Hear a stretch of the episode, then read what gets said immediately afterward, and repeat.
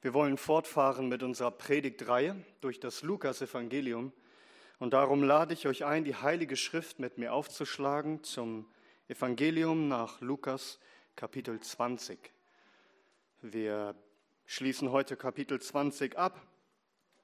Lukas Kapitel 20, die Verse 45 bis 47. Lukas Kapitel 20 ab Vers 45. Die heißt es in Gottes Wort. Während aber das ganze Volk zuhörte, sprach er zu seinen Jüngern, Hütet euch vor den Schriftgelehrten, die in langen Gewändern umhergehen wollen und die Begrüßungen auf den Märkten lieben und die ersten Sitze in den Synagogen und die ersten Plätze bei den Gastmählern, die die Häuser der Witwen verschlingen und zum Schein lange Gebete halten diese werden ein schwereres Gericht empfangen. Amen. Dies sind Worte des Sohnes Gottes. Lasst uns beten, dass wir sie auch als solche empfangen. Lasst uns beten. Unser großer und herrlicher Gott und Herr, wir danken dir für dein Wort. Und wir beten, dass dein Wort uns ermahnt, uns überführt, aber auch erfrischt und ermutigt und stärkt Herr, wirke nun durch dein lebendiges Wort an jeder Seele. Wir beten es in Jesu Namen. Amen. Amen. Nehmt gerne Platz.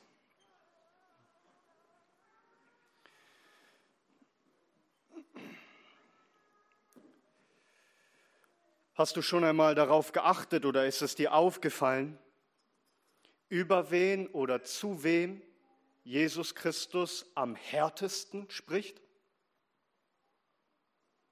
Also wen er am heftigsten tadelt.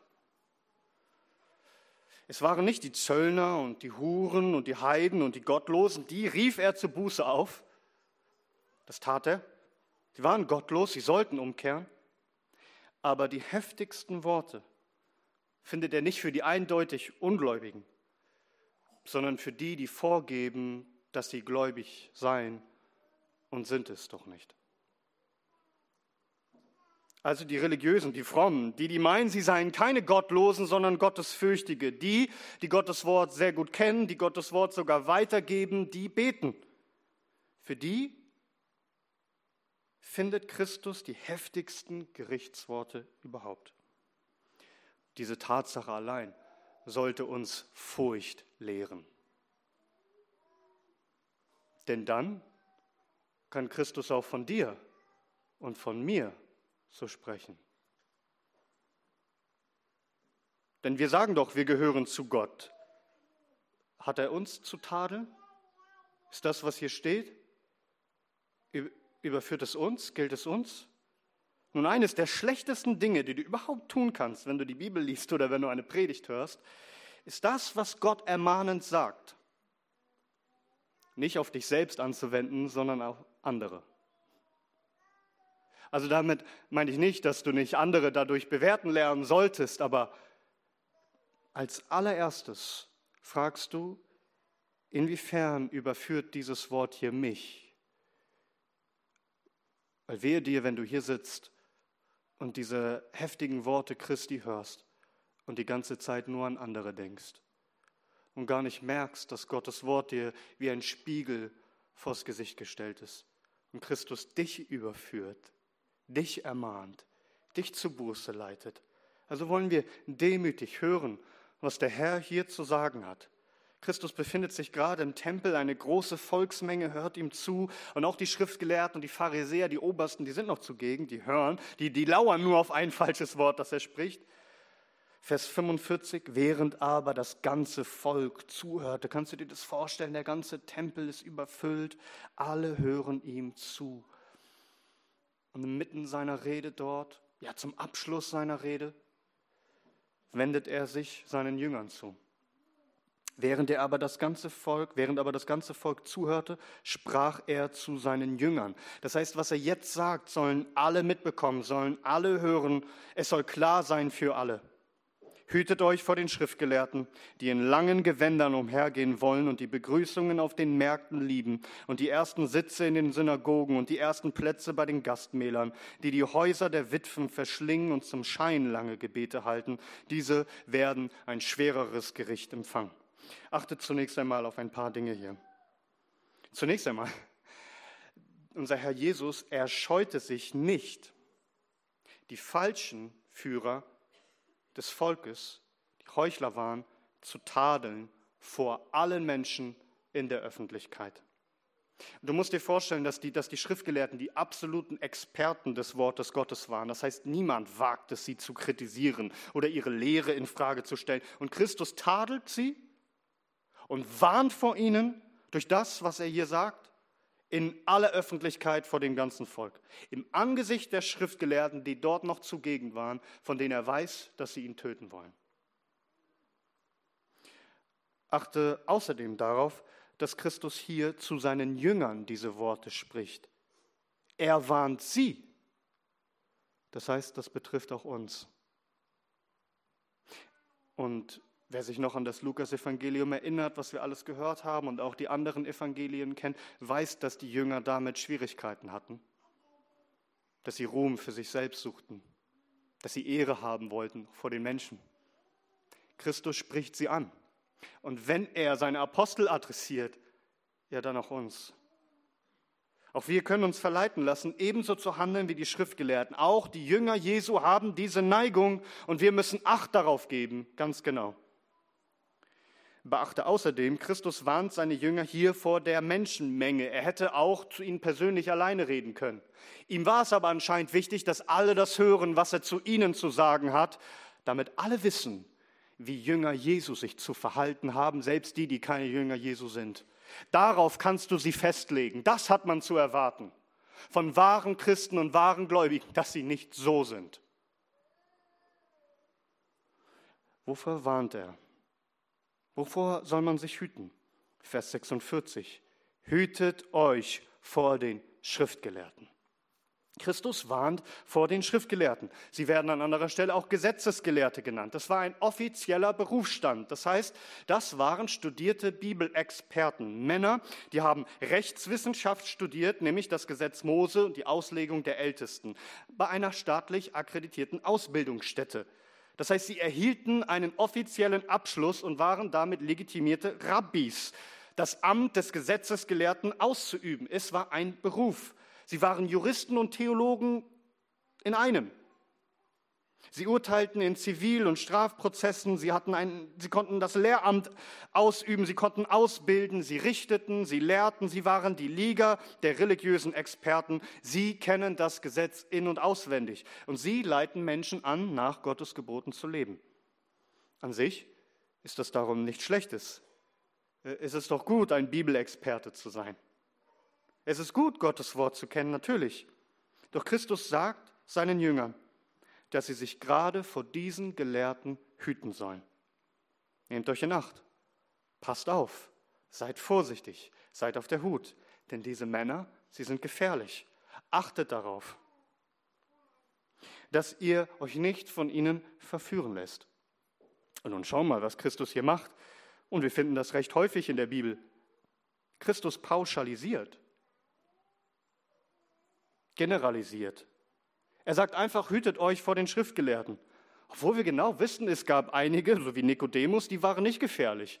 Also die wollten auch von Christus lehren. Aber Jesus differenziert hier überhaupt nicht. Er generalisiert. Er sagt sie alle, hütet euch vor ihnen. So wie Paulus im, im Titusbrief sagen kann, es ist wahr. Alle Kreter sind Lügner und böse und wilde Tiere und faule Bäuche. Ja, natürlich ist das eine Pauschalisierung, aber wisst ihr, es ist eine Krankheit in unserer Zeit, dass man nicht mehr allgemein sprechen kann, sondern alles immer differenzieren muss, immer aufpassen muss. Leute, so spricht man keine Warnung aus. Wir sagen unseren Kindern, nehmt euch in Acht vor Fremden. Natürlich sind nicht alle Fremde ähm, irgendwie gefährlich und so weiter. Aber nimm dich in Acht.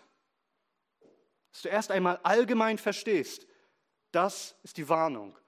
Und nun kannst du im Allgemeinen, detaillierteren, genauer hinschauen. Zunächst einmal sollst du verstehen, dass du dich in Acht nehmen musst vor allen Bibellehrern und Experten. Und ich meine das ganz genauso. Vor allem vor religiösen Führern. Die, die sagen, dass sie die Bibel kennen, die Lehrer und Prediger sind, nehmen dich in Acht. So, ganz allgemein. Du musst ein Berührer sein. Wie wir lesen in Apostelgeschichte 17, der Apostel predigt ihn und, und da heißt es, sie waren edler als die Thessalonicher. Sie forschten täglich in den Schriften, ob es sich so verhielt. Ob das, was sie dort hören, wirklich in der Bibel steht. Das heißt, wir müssen eine gesunde Scheu haben, eine gesunde Skepsis. Wir müssen ein gottesfürchtiges Misstrauen haben gegenüber sogenannten Experten. Pass auf, was du von ihnen lernst. Das ist erstmal ein guter Rat. Und dieser Rat gilt auch uns Pastoren gegenüber. Niemand erwartet, dass ihr das einfach übernimmt, was wir sagen, wenn es nicht aus der Heiligen Schrift stammt. Warum? Weil sogenannte Bibelexperten, Theologen, Rabbis, Lehrer in Wahrheit Gottlose sein können die Theologie studiert haben, die Titel tragen, die als Experten gelten. All das ist keine, kein Garant dafür, dass du ein guter Lehrer bist. Du musst aufpassen. Und schau mal, Christus spricht hier noch nicht mal einfach von ihrem Lehrinhalt, sondern er spricht von ihrer Lebensführung. Die Weise, wie sie leben, ist gefährlich. Hab nichts mit ihnen zu schaffen, ahme sie nicht nach, lerne nicht von ihnen, tu ihnen nicht gleich. Hüte dich vor diesem Geist der Schriftgelehrten, damit du nicht demselben Gericht Gottes verfällst wie sie. Was tun denn jetzt diese Schriftgelehrten, wovor Christus die Jünger warnt, dass man sich davor hüten soll? Nun, drei Dinge wollen wir uns heute Nachmittag anschauen. Erstens, sie waren selbst herrlich statt demütig. Zweitens, sie waren selbstsüchtig statt barmherzig. Und drittens, sie waren scheinheilig statt aufrichtig. Also erstens, sie waren selbst herrlich statt demütig. Man könnte auch einfach sagen, sie waren stolz, sie waren selbstverliebt. Und statt Gott die Ehre zu geben, suchten sie Ehre für sich selbst. Woran erkennt man das bei ihnen? Nun, Christus nennt hier drei konkrete Beispiele ab Vers 46. Hütet euch vor den Schriftgelehrten, die in langen Gewändern umhergehen wollen und die Begrüßung auf den Märkten lieben und die ersten Sitze in den Synagogen und die ersten Plätze bei den Gastmählern. Also Christus nennt hier konkret Beispiele. Sie sind stolz, sie sind selbstverliebt und man sieht es, denn ihr ganzes Auftreten ist davon geprägt, von Menschengefälligkeit. Denn schaut darauf, wie sie sich darbieten. Die in langen Gewändern umhergehen wollen. Das Wort, das hier für Gewand benutzt wird, muss nicht unbedingt langes Gewand bedeuten. Es ist auch dasselbe Wort, das in der Geschichte vom verlorenen Sohn vorkommt, wo der Vater sagt, man soll ihm das beste Gewand bringen. Es ist dasselbe Wort, das das Gewand beschreibt von den Priestern oder das Gewand, das die Engel trugen oder das Gewand, das wir, das weiße Gewand, das wir in alle Ewigkeit tragen werden, wovon in der Offenbarung die Rede ist. Ein langes Gewand an sich ist ja erstmal nichts Sündhaftes. Aber was tun diese Schriftgelehrten mit einem langen Gewand? Christus sagt es uns hier. Sie wollen darin umhergehen. Verstehst du, worum es geht? Sie wollen umhergehen. Sie wollen gesehen werden. Sie wollen umherziehen, stolzieren und sich präsentieren. Sie wollen Aufmerksamkeit auf sich ziehen. Inwiefern fielen sie denn jetzt durch ein langes Gewand auf? Denn viele Leute trugen lange Gewänder. Nun, wir hören noch gleich, dass sie gerne auf Marktplätze gingen. Und gewöhnlich haben die Arbeiter kein langes Gewand getragen. Also sie brauchten ja Beinfreiheit. Ja, sie banden ihr Gewand hoch, wenn sie arbeiteten. Stell dir vor, du kommst auf so einen Markt und ja, die Leute haben ihre Arbeitskleider an und viele sind schmutzig. Und nun kommt so ein Schriftgelehrter auf diesen Markt mit seinem langen weißen Gewand. Er ging keiner Arbeit nach. Er war ein Gelehrter. Er unterscheidet sich von dem Volk. Man konnte ihn gut erkennen, schon von weitem. Hier kommt ein besonderer Mensch. Hier kommt ein Gelehrter. Und das lieben die Schriftgelehrten. Sie wollen um jeden Preis auffallen, herausstechen, über dem Volk stehen. Wir wissen auch durch einen Parallelvers, was sie genau gemacht haben mit ihren Gewändern, dass die so lang waren oder so auffällig waren, es heißt in Matthäus Kapitel 23, Vers 5, alle ihre Werke tun sie, um sich vor den Menschen sehen zu lassen, denn sie machen ihre Gebetsriemen breit und die Quasten groß. Dazu musst du verstehen, dass die Juden das Gebot hatten, die Kleideranordnung von Numeri 14, Deuteronomium 22, dass die Israeliten an ihrer Kleidung Quasten befestigen sollten. Das sind so Zipfel, so blaue Zipfel, die, die sie an die Gebote Gottes erinnern sollten, dass sie heilig leben.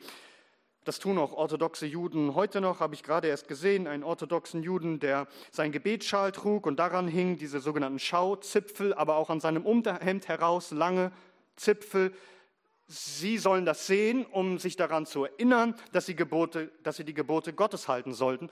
Und auch Christus hatte diese Quasten, diese Zipfel an seinem Gewand. Gott hat es geboten. Doch was machen die Pharisäer und die Schriftgelehrten daraus? Christus sagt, sie machten ihre Quasten besonders groß. Also besonders lang. Es ging ihnen um besonders lange Gewänder. Sie wollten hervorstechen unter dem Volk. Sie wollten ganz besonders sein. Wozu denn? Damit sie von den Menschen gesehen werden, sagt Christus. Sie wollen nicht einfach unter der Menge so irgendwie anonym, so untergehen.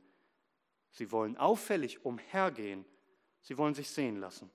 Es geht darum, dass sie sich selbst zur Schau stellen und bewundert und verehrt werden wollen. Sie wollen bestaunt werden. Sie sind selbstherrlich und stolz und selbstverliebt. Als Schriftgelehrte sollte es einen darum gehen, die Aufmerksamkeit auf den Herrn zu lenken, auf sein Wort. Sie lenken die Aufmerksamkeit ab auf sich selbst und ihre eigene Person. Denn wenn man so auf so einen Marktplatz zum Beispiel kommt, dann wird man plötzlich wahrgenommen. Und dann gibt es einen ganz positiven, in ihren Augen positiven Effekt, nämlich, dass man gesehen wird und dann ganz besonders begrüßt wird, mit besonderer Hochachtung. Und deswegen ist das nächste, was Christus hier nennt, und die Begrüßungen auf den Märkten lieben. Also sie wollen in langen, auffälligen Gewändern umhergehen, um dann begrüßt zu werden, denn das lieben sie. Sie lieben es. Ganz besonders begrüßt zu werden. Sie, man erkennt sie gut an ihrer Kleidung und dann die Menschen, die dort sitzen und vielleicht was verkaufen oder miteinander sprechen, sie stehen auf Sie verneigen sich, sie grüßen laut, O hochedler, hochgeschätzter, großer Gelehrter, du Weisheit in Person, was für eine Ehre, dass du heute an unserem Stand vorbeigehst. Und das geht runter wie Öl. Das, das genießen sie, das, das, das streichelt ihr Ego. Da geht man gerne durch die Märkte. Da geht man nicht, um frisches Gemüse zu holen, sondern um sich frische Komplimente abzuholen. Um heute mal wieder ordentlich gelobt zu werden. Na, nicht um zu schauen, die schönen Lebensmittel, wie sie da präsentiert sind, sondern um sich selbst zu präsentieren und diese Grüße abzuholen, um das zu empfangen, was einem schmeichelt, was einem gefällt. Christus sagt hier, sie lieben es, sie lieben diese Begrüßungen. Eine reicht ihnen auch nicht. Sie, sie wollen möglichst durch den Markt hindurchziehen, um viele solcher Begrüßungen abzusahnen. Sie brauchen das. Sie, sie brauchen diese Anerkennung, diese Bestätigung. Sie sind förmlich süchtig danach. Christus sagt, sie lieben es. Sie lieben es. Ihr Herz verlangt danach. Sie müssen auf diese Marktplätze gehen, um so gesehen zu werden, um so begrüßt zu werden. Was lieben sie noch?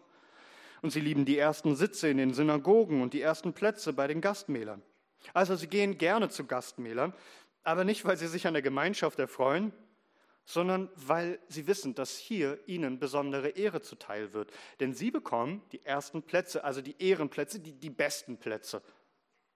Und verstehe Christus hier nicht falsch. Es, es gab und gibt immer noch Ehrenplätze. Wir haben es auch heutzutage noch dass wir wissen, bei Hochzeiten, da sitzt die Familie ganz vorne. Und das gibt es auch im Reich Gottes. Einmal kommen die Jünger und sagen, können wir nicht zu deiner Rechten oder Linken sitzen? Und er sagt, es ist mein, mein Vater, sagt, wer zu meiner Rechten und meiner, zu, zu meiner Linken sitzt. Diese Ehrenplätze gibt es. Christus ist nicht einfach für völlige Gleichmacherei, sondern wir sollen ältere Menschen und die Führer und all das besonders ehren, selbstverständlich.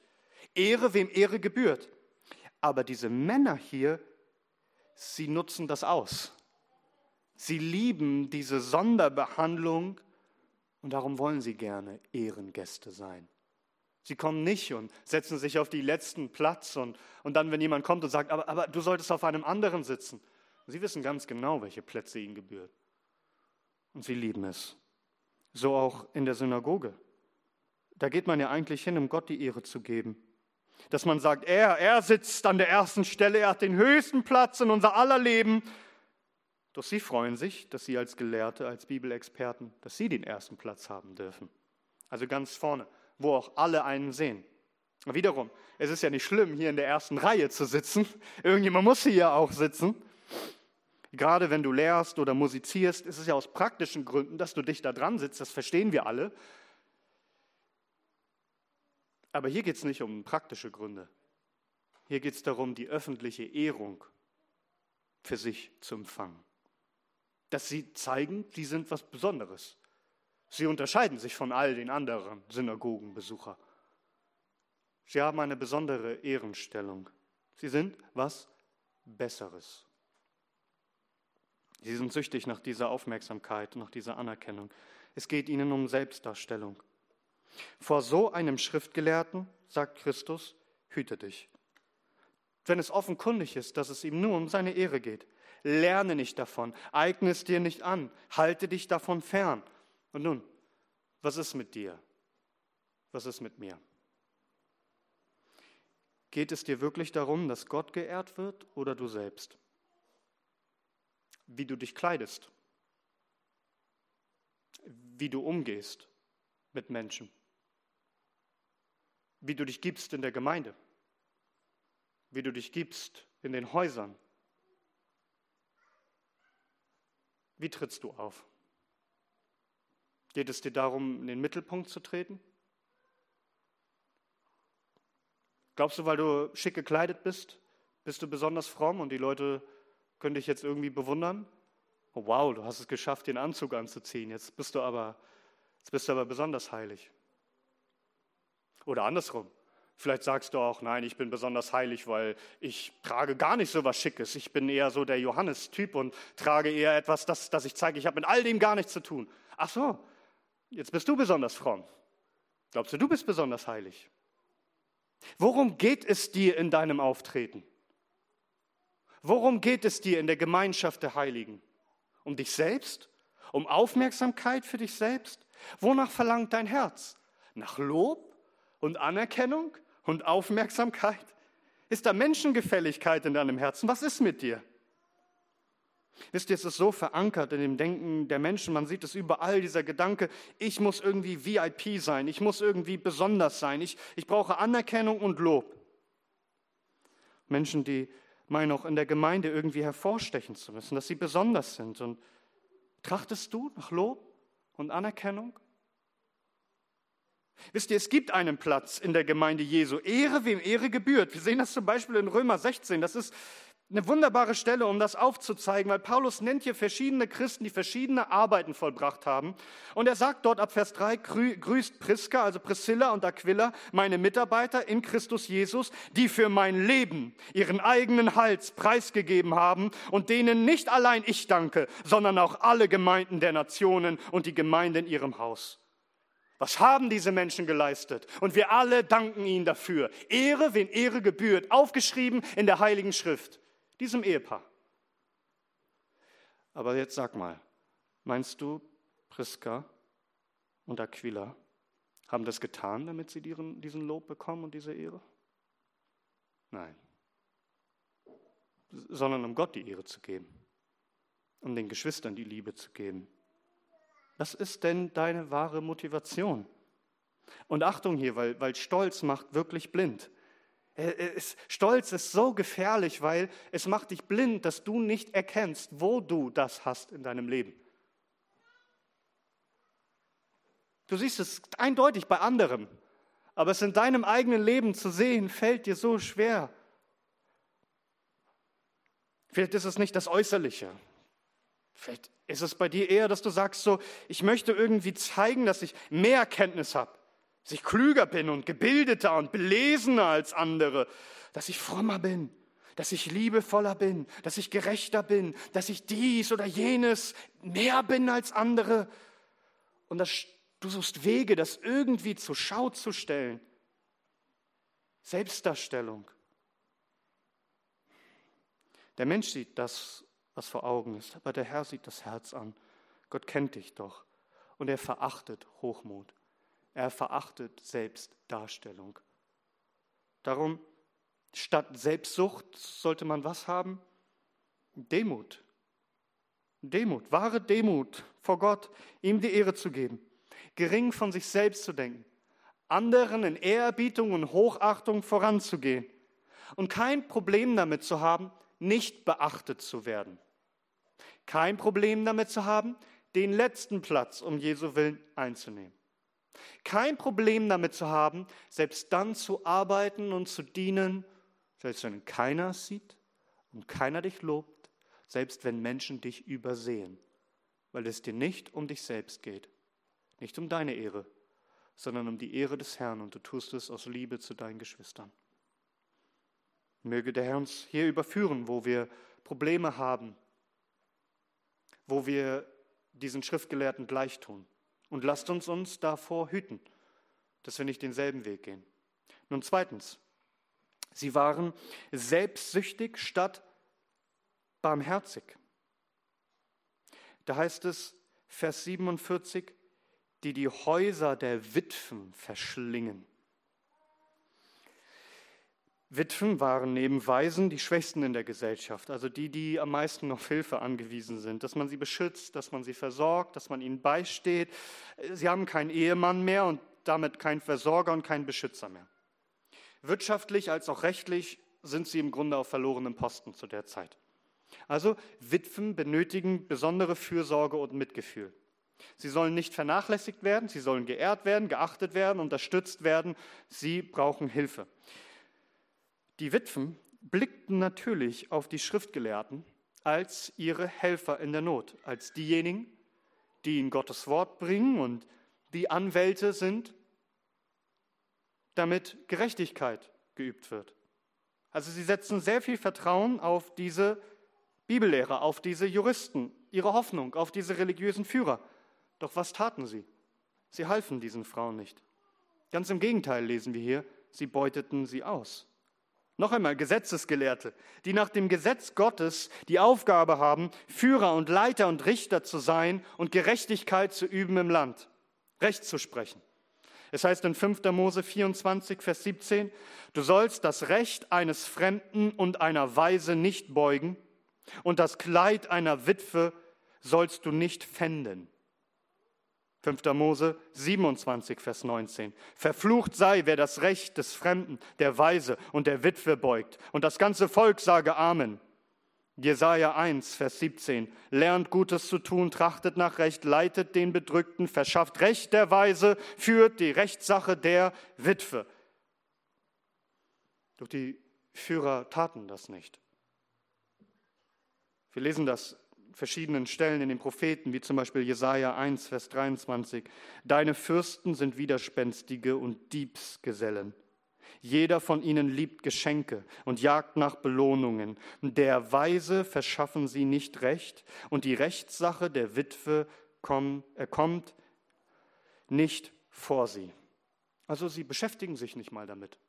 Es ist ihnen völlig egal, was mit den Witwen passiert. Jesaja Kapitel 10, Vers 2. Wehe denen, die die Geringen von Gericht zu verdrängen und die Elenden meines Volkes ihres Rechtes zu berauben, damit die Witwen ihre Beute werden und sie die Weisen plündern. Genau diesen Vorwurf macht Christus hier diesen Gesetzesgelehrten. Er sagt, sie verschlingen die Häuser der Witwen. Er führt das hier nicht, nicht näher aus, aber das Wort verschlingen macht es ja schon klar. Hier geht es um eine Gier, um Habgier, um Habsucht. Sie verschlingen, sie fressen, sie verzehren ihre Häuser, das heißt ihr Hausrat, ihr Hab und Gut, das der Witwen. Das heißt, sie nutzen sie aus, sie beuten sie aus. Und, und diese schwachen Damen, sie, sie sind ja ein einfaches Ziel, weil sie sind auf Hilfe angewiesen, sie brauchen Verteidigung doch anstatt sie zu verteidigen, anstatt darauf zu achten, dass es ihnen gut geht, anstatt sie zu unterstützen und zu versorgen und für ihre Sache zu streiten, denken diese Männer nur an sich selbst. Sie sind selbstsüchtig und habsüchtig. Sie verschlingen das Vermögen dieser Witwen. Wir wissen nicht ganz genau, wie sie das taten. Es gibt da verschiedene Theorien. Ob sie Spenden annahmen, ob sie was auch immer sie taten. Nein, eigentlich sollte es gar nicht so sein, dass eine Witwe in Israel so arm ist, dass ihr ganzer Hausrat verzehrt wird. Wenn es so ist, dass Witwen und Waisen in einem Volk nicht versorgt sind, dann ist das ein klares Zeichen, dass das Volk nicht recht geführt wird. Dass es alte Menschen in unserem Land gibt. Dass es Menschen gibt, die ihr Leben lang gearbeitet haben und dann aber nicht versorgt werden und sich nicht um sie gekümmert wird, ist ein Zeichen davon, dass Menschen lieblos geworden sind. Und es ist auch ein Zeichen davon, dass die Führer unseres Volkes sich nicht recht kümmern darum, dass den Witwen und den Waisen beigestanden wird.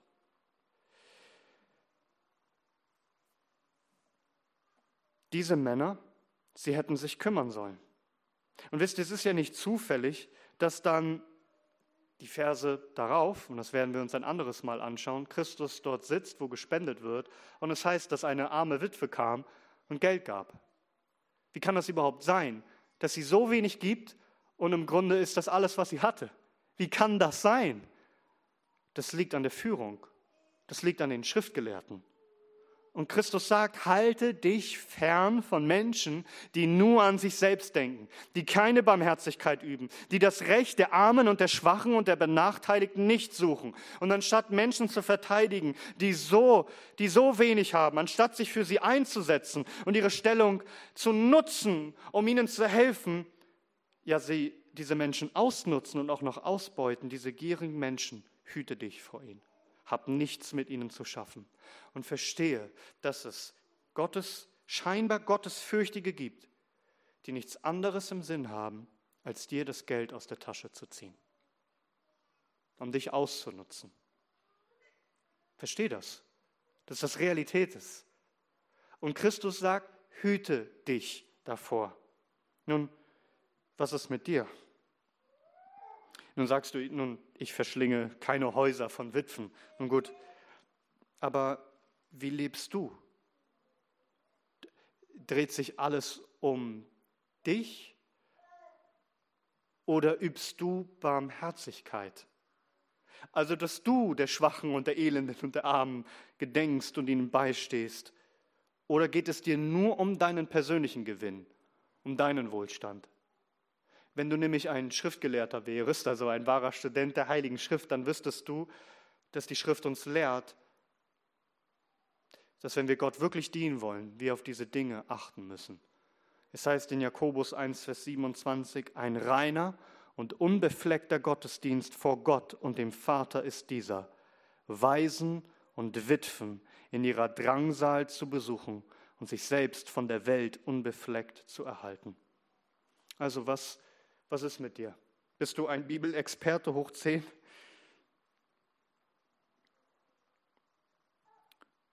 Und lebst doch selbstsüchtig?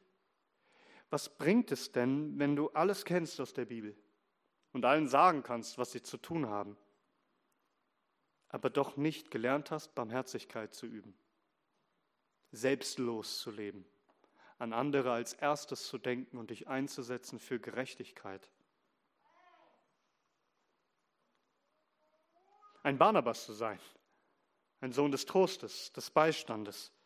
Wahre Frömmigkeit zeigt sich insbesondere darin, dass man selbstlos aus der Liebe zum Nächsten Barmherzigkeit übt. Was ist mit dir? Ist das eine Realität in deinem Leben? Nun drittens noch. Sie waren scheinheilig statt aufrichtig. Man könnte auch sagen, sie war ja, in ihrem Leben gab es Heuchelei statt wahrer Heiligkeit. Denn es heißt, Vers 47, und zum Schein lange Gebete halten. Also die Schriftgelehrten beteten lange Gebete. So. Und wie lange Gewänder sind auch lange Gebete an sich nicht sündhaft. Also Christus betete, so heißt es an einer Stelle in Lukas 6, Vers 12 haben wir gelesen, die ganze Nacht hindurch. Also Lange Gebete sind an sich nicht sündhaft, wie lange Gewände an sich auch nicht sündhaft sind. die Frage ist, warum du es tust, was du damit beabsichtigst. Die Schriftgelehrten, sie hielten lange Gebete ab wie eine Show,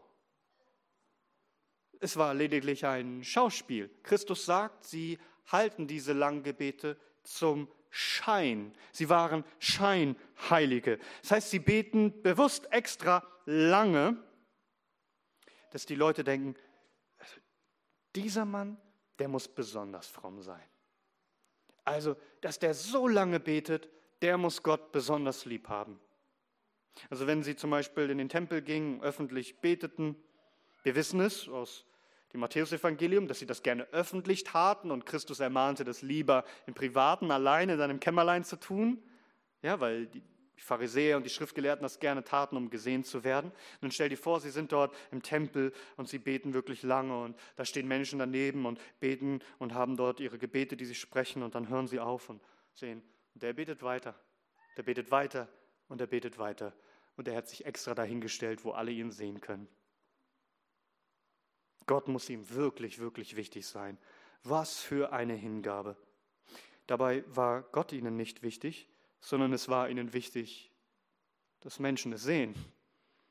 Und das ist ein gewaltiger Unterschied. Also sie wollen Leute beeindrucken, dass sie besonders fromm seien. Sie wollen Eindruck schinden. Was sind das doch für gottesfürchtige Männer, Beter voller Hingabe, doch der Schein trügt. Sie beten nicht, weil sie Gott die Ehre geben, sondern sie beten, weil sie sich selber die Ehre geben wollen und holen wollen von den Menschen. Sie beten nur deshalb lange, damit sie wirklich gesehen würden. Es geht hier nur um Publicity, um öffentlichkeitswirksames Beten, so wie ein Mensch, der in der Öffentlichkeit steht, ein Politiker oder ein Promi oder wer auch immer, der sich eigentlich nie um die Armen schert, aber dann unter Begleitung von vielen Medien eine Spende überreicht, damit auch alle sehen, dass er der Armen gedenkt. Es geht darum, einen Schein aufrechtzuerhalten, der nicht der Wahrheit entspricht. Wunderbar, wenn du lange betest, weil du so viel hast, was du vor dem Herrn ausbreiten willst. Aber lange zu beten vor anderen mit der Intention gesehen zu werden, wehe dir. Um Eindruck zu schinden. Scheinheilige. Im Kämmerlein alleine zu Hause, da, war, da, da ist das wahre Gebetsleben. Meint ihr, da hat man lange Gebete gesehen? Denn sie versuchen vor Menschen etwas darzustellen, dass sie in Wahrheit vor Gott nicht sind. Scheinheiligkeit statt Aufrichtigkeit. Und seht ihr hier, wie bösartig Menschen eigentlich sein können? Dass sie die heiligsten Dinge überhaupt nehmen, wie Gebet. Doch anstatt Gott die Ehre zu geben, das nutzen, um sich selbst Ehre zu verschaffen. Also, willst du gottesfürchtig sein oder willst du bloß, dass Menschen über dich denken, dass du gottesfürchtig bist? Stehst du, dass das ein gewaltiger Unterschied ist? Willst du wirklich gottesfürchtig sein? Oder geht es dir nur darum, dass die Leute denken, du bist gottesfürchtig und das genügt dir? J.C. Ryle, er schreibt, keine Sünde scheint von Christus als sündiger angesehen worden zu sein als Heuchelei. Während seines gesamten Wirkens hat er sicherlich keine Sünde so häufig, so scharf, so vernichtend verurteilt. War, er war immer voller Barmherzigkeit und Mitgefühl für die größten Sünder. Zorn war nicht in ihm, als er Zachäus, den reuigen Dieb, Matthäus, den Zöllner, Saulus, den Verfolger und die sündige Frau in Simons Haus sah. Aber als er die Schriftgelehrten und Pharisäer sah, die nur den Mantel der Religion trugen und äußerlich große Heiligkeit vorgaben, während ihre Herzen voller Bosheit waren, da scheint seine gerechte Seele voller Empörung gewesen zu sein. Achtmal in einem Kapitel, Matthäus 23, sagt er, wehe euch Schriftgelehrten und Pharisäer, ihr Heuchler. Vergessen wir nicht, dass der Herr Jesus sich niemals ändert. Er ist derselbe gestern, heute und in Ewigkeit, was auch immer wir sonst in der Religion sind. Lasst uns wahrhaftig sein. Wie schwach auch immer unser Glaube, unsere Hoffnung, unsere Liebe und unser Gehorsam sein mögen, lasst uns darauf achten, dass sie echt unverfälscht und aufrichtig sind. Verabscheuen wir den Gedanken, dass unser Christentum ein Schauspiel ist und eine Maske trägt. Lasst uns auf jeden Fall aufrichtig sein. Zitat Ende. Und wir alle neigen dazu, Schauspieler zu sein und die heiligen Dinge des Herrn zu gebrauchen, um uns besser darzustellen, als wir in Wahrheit sind. Und leider ist diese Heuchelei ja insbesondere bei denen zu finden, die ja eben als gottesfürchtig gelten wollen. Das heißt, wir stehen in der größten Gefahr. Scheinheiligkeit verdunkelt die, die, die Herrlichkeit Gottes, weil wir Gott damit die Ehre rauben und uns selber präsentieren wollen. Dabei sagt doch Paulus in 1. Korinther 10, Vers 31, ob ihr nun esst oder trinkt oder irgendetwas tut, tut alles zur Ehre Gottes. Also warum tust du die Dinge, die du tust? Und wir, wir, wir können hier über das Gebet sprechen, aber auch über alle anderen Dinge in deinem Leben. Warum geht es dir, warum geht es dir darum, in der Schule die besten Zensuren zu schreiben? Worum geht es dir, ein, ein guter Arbeiter zu sein? Oder ein sauberes Haus zu haben und, und Kinder, die sich ordentlich benehmen? Worum? Dass du Lob empfängst? Dass du gut dastehst? Oder geht es dir darum, dass der Herr alle Ehre bekommt? Dass dem Herrn gedient ist und deinem Nächsten? Nun, die Schriftgelehrten waren Schauspieler. Es geht ihnen nur um Performance. Sie wollen gut dastehen. Sie wollen nicht Gott die Ehre geben. Was ist mit dir und mir? Was tun wir zum Schein? Ja, ich bringe meine große Bibel mit, meine Studienbibel, wirklich um sie durchzuarbeiten? Weil du wirklich lernen willst? Das ist ja kein Problem. Oder einfach nur, um zu zeigen, wie groß deine Bibel ist. Was für ein ernsthafter Bibelforscher du bist wie viele Unterstreichungen und Markierungen du hast und was du nicht alles weißt. Ja, wenn du betest, zum Beispiel in der Gebetsstunde, und voller Hingabe bist und zum Herrn rufst, was ist denn da dein Verlangen? Dass dem Herrn die Ehre gegeben wird? Oder einfach nur, dass die Leute denken, oh, was für ein hingebungsvoller Mann. Oder wenn du evangelisierst, voller Eifer und dabei bist, jeden Samstag, und verkündigst Gottes Wort. Warum denn? Wirklich, um Gott die Ehre zu geben und das Verlorene gerettet werden? Oder damit die Geschwister wissen, du warst dabei? Oder damit man sieht, du hast besonderen Eifer? Wisst ihr, wir können diese Liste jetzt weiter und weiter hier aufzählen. Was auch immer wir tun, warum? Warum tun wir es? Wir können über, über Kleinigkeiten reden. Du sagst, du backst und du kochst und du bringst wunderbare Dinge mit für die Gemeinde. Wunderbar, wir freuen uns darüber. Aber warum? Um wirklich zu dienen und selbstlos Gott die Ehre zu geben? Oder weil du dir eigentlich nur wünschst, dass alle dich loben für das, was du getan hast? Bitte, es geht in die, bis in die kleinsten Details hinein. Seht ihr, wie verdreht und bösartig unser Herz ist, weil es sich alles um uns selbst dreht.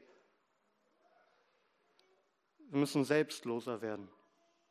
Wir müssen dem Herrn die Ehre geben und uns selbst vergessen. Nun, prüfe dich. Lass uns, uns alle uns prüfen und uns das wirklich zu Herzen nehmen und uns hüten. Wir haben gehört, sie waren selbstherrlich statt demütig, selbstsüchtig statt freigebig, scheinheilig statt aufrichtig. Diese drei Dinge zeigen uns im Grunde Fehlentwicklungen. Einmal in ihrer Beziehung zu sich selbst. Sie dachten, es gebührt ihnen, dass sie selbst Ehre bekommen. Es geht ihnen um ihr Götze, um ihr Image, um ihr Bild. Das ist das, der Götze, den heute alle Menschen dienen. Ihr Image, das ist ihnen ihr Bild, sie selbst ist ihnen das Allerwichtigste und es geht nur darum, um jeden Preis ihr Image zu bewahren.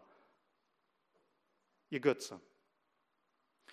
Es zeigt aber auch eine Fehlentwicklung in Bezug auf ihre Mitmenschen, denn sie drehen sich ja nur um sich selbst, um ihr Image und dabei vergessen sie ihre Mitmenschen und üben keine Liebe und keine Barmherzigkeit und geben sich nicht hin für das Wohl der anderen. Und es zeigt ihre Fehlentwicklung in Bezug auf Gott, denn sie geben Gott nicht die Ehre. Sie verstehen nicht, dass es in allem doch nur darum geht, dass sein Name gelobt wird und dass er groß gemacht wird. Wie zeigt sich dieses falsche Denken in Bezug auf dich, in Bezug auf deinen Nächsten, in Bezug auf Gott?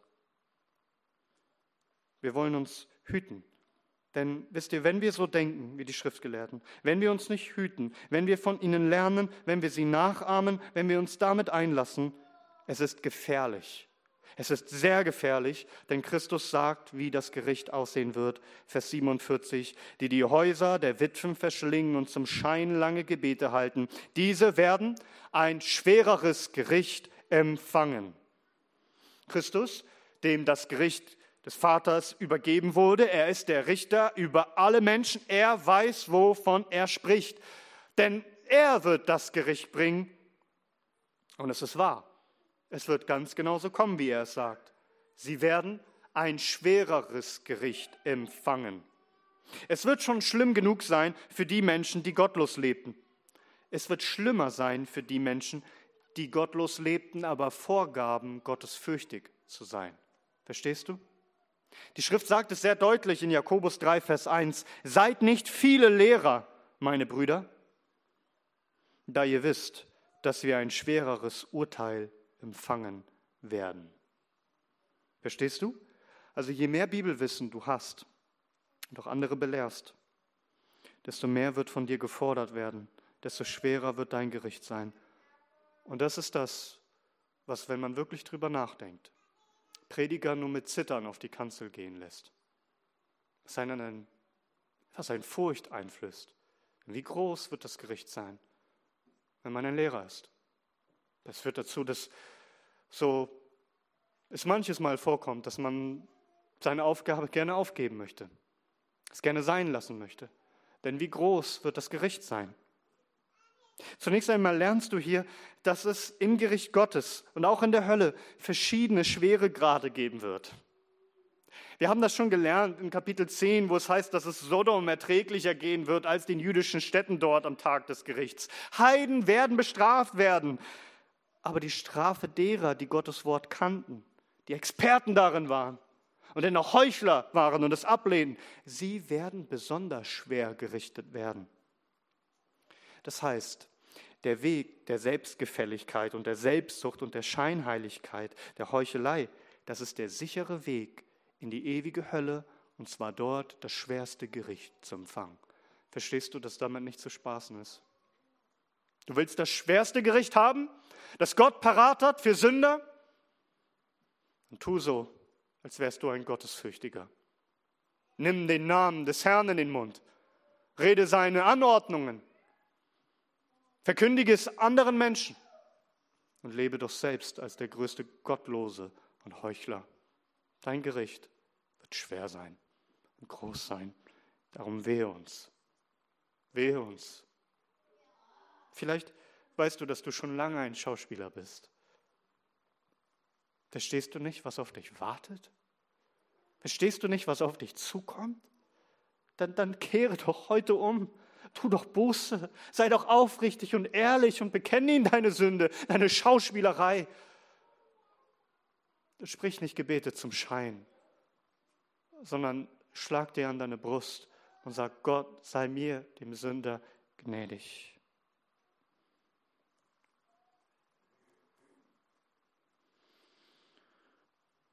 Du meinst, du bist ein großer Theologe, verdienst Anerkennung, lieferst eine Show ab? Selbstgefälligkeit und Selbstherrlichkeit statt selbstlose Barmherzigkeit? Eine Show abzuliefern, statt aufrichtig Heiligkeit zu suchen und Gott die Ehre zu geben? Möge der Herr uns auch nur von jeglichen Ansätzen davon, in deinem Leben, in meinem Leben, im Gemeindeleben, befreien, uns überführen und züchtigen und zurechtweisen. Denn der Herr erkennt die Hochmütigen von ferne. So sind in ein Gräuel und er straft alle. Das heißt in der Schrift, die Hand drauf. Die Hand drauf. Ein Hochmütiger. Keinesfalls wird er ungestraft bleiben. Keinesfalls. So lasst uns Buße tun. Lasst uns uns demütigen und den Herrn bitten, dass er uns ein Herz gibt, das aufrichtig und ehrlich ist, dass wir Barmherzigkeit üben und den Herrn ohne Schau, ohne Schauspiel dienen, sondern ehrlich und aufrichtig. Dass die Frömmigkeit, die wir haben, nicht, wie es heißt im Propheten, angelernte Menschentradition, Menschenfurcht ist, sondern wahre, aufrichtige und ehrliche Anbetung und lasst uns am Ende, wenn wir all das gehört haben und gesehen haben, was die Schriftgelehrten sind und was wir häufig sind in unserem eigenen Leben, dann lasst uns doch auf den schauen, der vollkommen ist. Ohne Fehl und ohne Tadel, der nie einen Trug hatte und nie etwas vorgegeben hat zu sein, was er in Wahrheit nicht war. Der, der wahre Schriftgelehrte, von dem alle Schrift spricht, von Anfang bis Ende, der nicht gekommen ist, um bedient zu werden, sondern um zu dienen und sein Leben zu geben als Lösegeld für viele. Der gekommen ist, um sich zu demütigen, sich zu erniedrigen, der sein letztes Hemd hergab und nackt und elendig starb am Kreuz als Verbrecher. Er, der sich über die Elenden erbarmt, der die Barmherzigkeit in Person ist, der gerechte Richter, der wahre Diener Gottes, der auch jetzt alle Zeit betet für uns. Gepriesen sei unser Retter, unser Erlöser, der König aller Könige, der Herr aller Herren. Amen.